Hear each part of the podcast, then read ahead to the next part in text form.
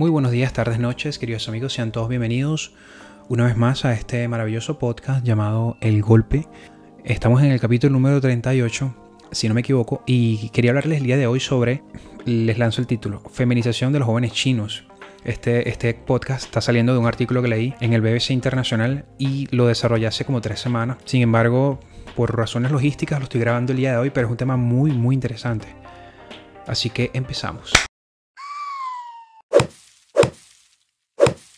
Te invito a que si estás de repente cocinando o estás manejando y te interesa escuchar estos podcasts que no duran sino 10 o 15 minutos, em, te invito a que te suscribas a través de las plataformas de podcast como Google Podcasts, Spotify, Anchor y así puedes estar pendiente de todas las actualizaciones que estoy haciendo. Sin embargo, si te interesa ver el video que estoy desarrollando, eh, lo puedes ver a través de, eh, por supuesto, la ventana de YouTube. Empecemos. ¿Qué significa para usted el plan de prevención contra la feminización? China asegura que están viviendo una crisis de masculinidad. El gobierno ya lleva años promoviendo reformas para combatir lo que ellos llaman nuevas generaciones de niños mimados.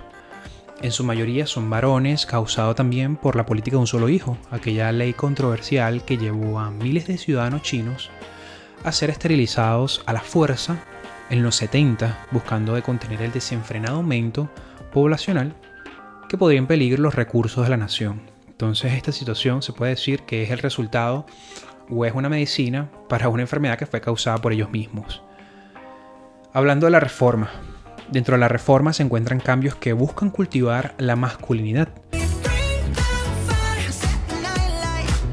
Sin embargo, existen grupos que creen que podría tener un impacto desastroso en la sociedad, incluido un aumento en la violencia doméstica si bien es el nuevo plan del Ministerio de Educación, no propone explícitamente un trato diferente para los niños o niñas, algunos educadores como Liu Wenli, que es una profesora de la Universidad Normal de Beijing y experta en salud y educación sexual, eh, ella ve por ejemplo algunos peligros. Ella dice, una sola referencia a la feminización de los jóvenes varones podría conducir a más acoso en los estudiantes debido a su expresión de género identidad u orientación sexual. Es sabido que algunas escuelas secundarias chinas separan a los estudiantes en función de su capacidad física y otras les permite elegir sus clases de deportes, aunque la mayoría de las clases de educación física en el nivel primario son mixtas. Y en su absoluta ignorancia, los funcionarios aún piensan cada vez más que las clases de entrenamiento de alto impacto podrían ser una solución al problema de los niños débiles. ¡Uno, dos, tres! Pero al parecer no es solo un capricho del omnipresente Partido Comunista, sino que desde hace años científicos e investigadores han desarrollado o han estado previniendo una crisis de masculinidad. Me pregunto si esto será un caso global. No sé, dígame usted, caballero, que me está viendo en la pantalla en este momento. Los investigadores señalan que la evidencia antropológica muestra una tendencia histórica hacia la cocrianza y la implicación del hombre que se ha ido desdibujando dentro de los roles tradicionales del hombre y la mujer. Es decir, el feminismo y la crisis de, la masculinidad son productos ambos de tendencias demográficas y socioeconómicas de fondo. Pero si vamos más allá, nos preguntamos qué significa ser un hombre en el siglo XXI. La masculinidad está ligada a la conquista y al poder. Por ejemplo, según el país, este periódico digital, uno de sus artículos sugiere que los hombres han estado, han creado un sistema en el que tenemos todas las ventajas y que de hecho se ha construido con ese fin. Hemos observado a través de la política, por ejemplo, cómo, uno es uno de sus márgenes código, el código comunicacional por mandatarios como por ejemplo Bolsonaro, Trump, Putin, estos tipos establecen unos códigos de posición agresiva y defensiva y muchas veces inflexible que no permite desarrollar una visión humanista. Pero para desarrollar una visión humanista necesitamos transmitir estos códigos diferentes. Si tienes alguna opinión al respecto, suscríbete al canal y hazme llegar tus comentarios. Eh, como le digo, este tema es muy interesante y partiendo de aquí salen mil temas más. Existe una tradición o existe un tradicional prejuicio de establecer una relación entre el poder y el control de nuestras emociones. Integrar todos los aspectos del ideal correcto de control, poder y empatía. Creo que si queremos conceptualizar la idea de identidad en nuestras sociedades deberíamos partir de mecanismos de acción mediática y a partir de ahí desarrollar un plan de acción. Es decir, utilicemos el recurso de televisivo para llegar a la gente a través de un plan de acción. Pero sabemos que estos mecanismos también están en manos de un sistema que obedece a términos de mercado.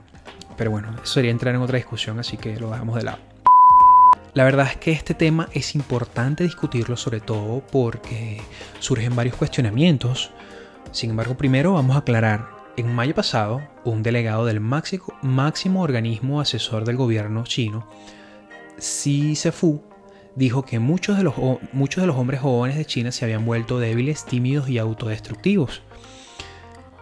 Establecer programas de masculinización no va a hacer que los jóvenes perciban su entorno de forma menos sensible, en términos políticos, por supuesto. Si bien el papel del hombre de nuestras sociedades ha cambiado, también se debe reconocer que el protagonismo de China en su papel hegemónico e insistente crecimiento de su poder militar no puede dar lujo de permitirse tales cambios. Y bueno, si más bien la, la sugestión del partido hacia los chinos ha estado presente desde ya hace muchos años.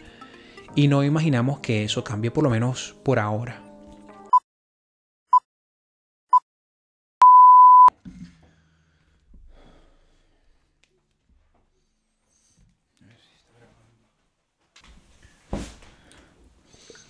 Ya han pasado un par de días desde que realicé mi video.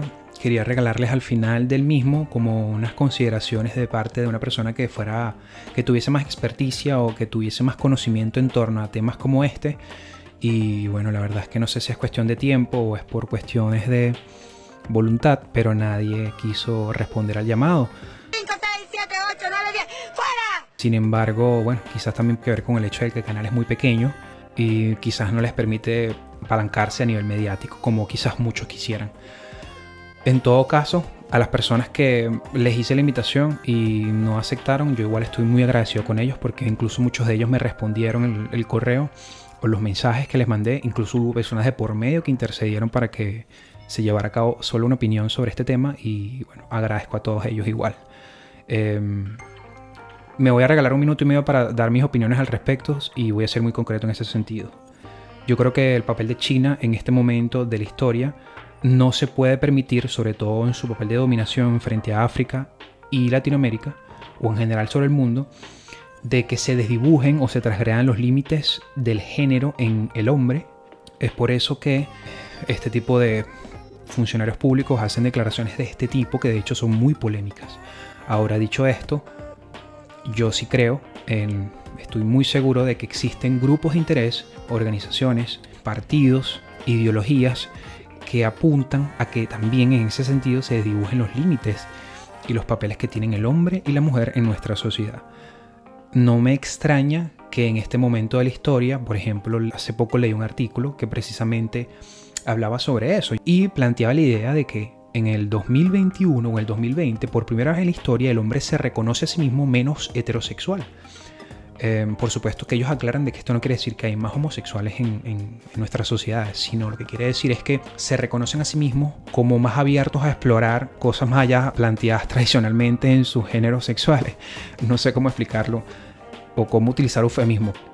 Dicho esto, no me extrañaría que sucedan este tipo de cosas. Yo sí creo que existen, como digo, grupos de interés que van apuntando hacia esa dirección cuando se habla de feminización del hombre, no necesariamente estamos hablando de la sexualización, que en, esos términos es otra cosa. Por eso es que yo quería que hubiese la voz de un experto que pudiese opinar al respecto. Les prometo que en lo eventual del tiempo les ofreceré ese tipo de contenido. Por ahora les invito a que sigan viendo nuestro programa que tiene temas súper interesantes y em, recuerden que todavía tenemos 36, 37 capítulos en formato de audio en Apple Podcast, Google Podcast, Anchor, etc. Speaker y los pueden buscar solo en las plataformas poniendo el golpe. Les habló Manuel Zambrano, muchas gracias por seguir formando parte de esta familia de El Golpe. Eh, agradezco que se hayan tomado la molestia de escuchar este video y ver este video. Así que los veo en una próxima oportunidad y muchas gracias.